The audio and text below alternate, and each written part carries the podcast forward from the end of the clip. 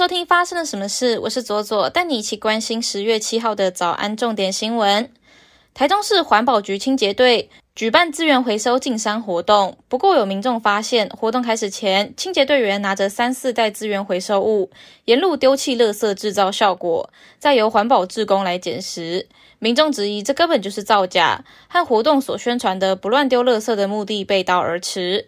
对此，环保局表示，这是队员的个人不当行为，已经依规定惩处，并且严格要求不得再犯。以鲜艳橘色队服华丽表演，被称为“橘色恶魔”的日本京都橘高校吹奏部，将在双将在双十节与国庆典礼上面演出。京都橘高校吹奏部不只是日本管乐大赛的常胜军，更经常受邀赴世界各地演出。由于团员身穿橘色制服，演奏精准，动作俏皮且充满青春活力，所以有“橘色恶魔”的称号。他们的演出影片在 YouTube 点阅率动辄百万。朝日新闻报道，这是台湾首次邀请海外乐团在国庆典礼上面演奏。二零二二世界桌球团体锦标赛在中国成都进行八强赛，郑怡静在关键的第五点成功关门，率队与三比二有惊无险的扳倒新加坡。这是继二零一六后队史第三度挺进世界桌球团体锦标赛的四强。澎湖在地团体在第三鱼市场导览。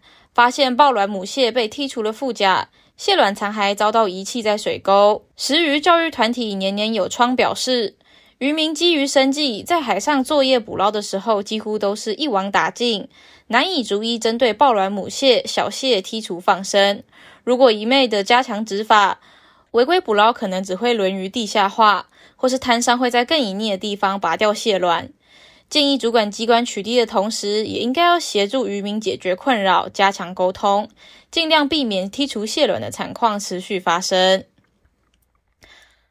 国际方面，泰国东北部的一间幼儿园，一名枪手突然闯进校园，开枪扫射，造成了至少四十人死伤。随后，枪手还枪杀了自己的妻儿，最后自尽身亡。根据泰国媒体的报道，枪手是一名前员警，过去曾经因为涉嫌吸毒而离开警察岗位。泰国当局除了下令彻查此案，并紧急下令关闭全国所有的幼儿园。根据当地媒体发布的影片显示，多名受害者家属纷纷赶到现场了解情况，甚至难过到跌坐在地。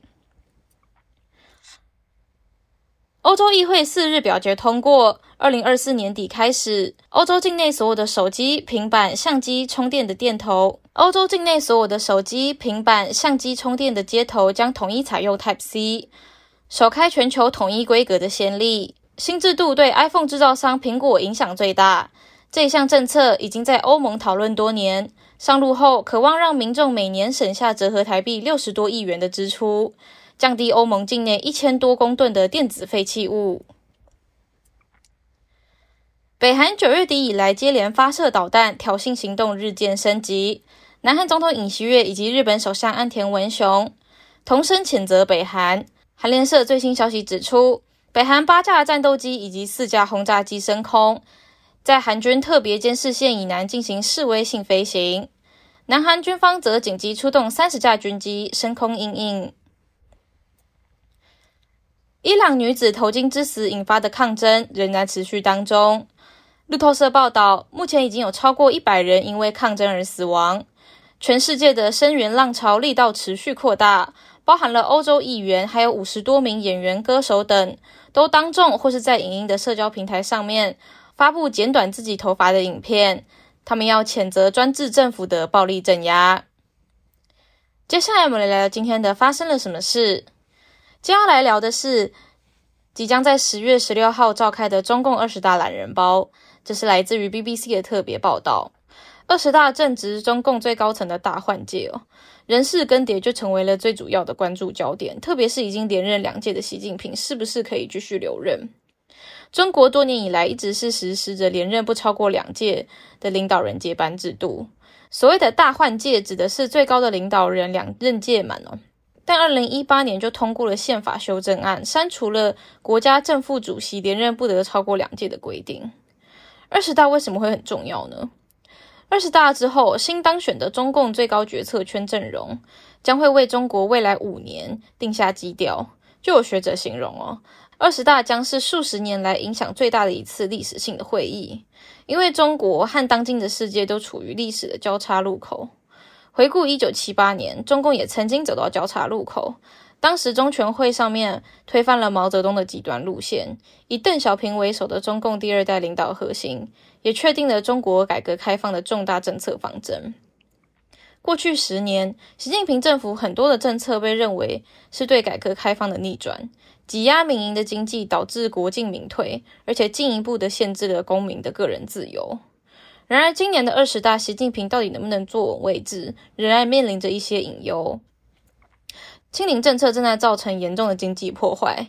由于更高的利率、通货膨胀，还有乌俄战争，美国等国家的需求也出现了下降。专家们同意哦，北京可以采取更多的措施来刺激经济，但在清理政策结束之前，没有理由会这么做。再来，中国的房地产市场正在处于危机之中，因为房地产的疲软和购屋者的负面情绪，还有烂尾楼现象，都无疑的拖慢了经济的增长。这对经济造成了严重的打击，因为房地产占了中国 GDP 的比重多达三分之一。还有气候的变化会使得事情变得更糟，极端的天气开始为了中国的工业带来持续性的影响。一场严重的热浪以及随之而来的干旱，在八月袭击了西南部的四川和重庆。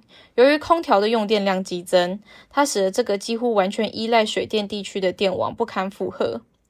包括了 iPhone 制造商富士康，还有电动汽车制造商特斯拉等等，都一度的被迫了缩短工时或是完全关闭。而且，中国的科技巨头们正在面临失去投资者的困境。对于中国科技巨头的监管打压已经持续了两年，这对经济而言并没有起到帮助的作用。腾讯和阿里巴巴在最新一个季度的报告中，收入首次的下降了。腾讯的利润下降了百分之五十。而阿里巴巴的净收入也下降了一半，数以万计的年轻工人失去了工作，增加了就业危机。十六到二十四岁的人当中，有五分之一是失业的。从长远来看哦，这可能会有损害中国的生产力还有增长。在国际上，强硬的对外政策导致中国与西方阵营关系非常紧张。越来越多政府和企业的决策人开始重新审视他们在中国的战略。另外哦。中国在台海周边的军演也引起了各方的警觉。习近平是不是有决心在任内解决台湾问题，实现他所说的统一大业，也会更加的备受关注。决定中共大方针的习近平在二十大上面是否可以破例连任三届，中国未来五年甚至更长时间的内政外交的走势，将会影响到每一个人。以上就是今天的发生了什么事。我是左左，我们周一见。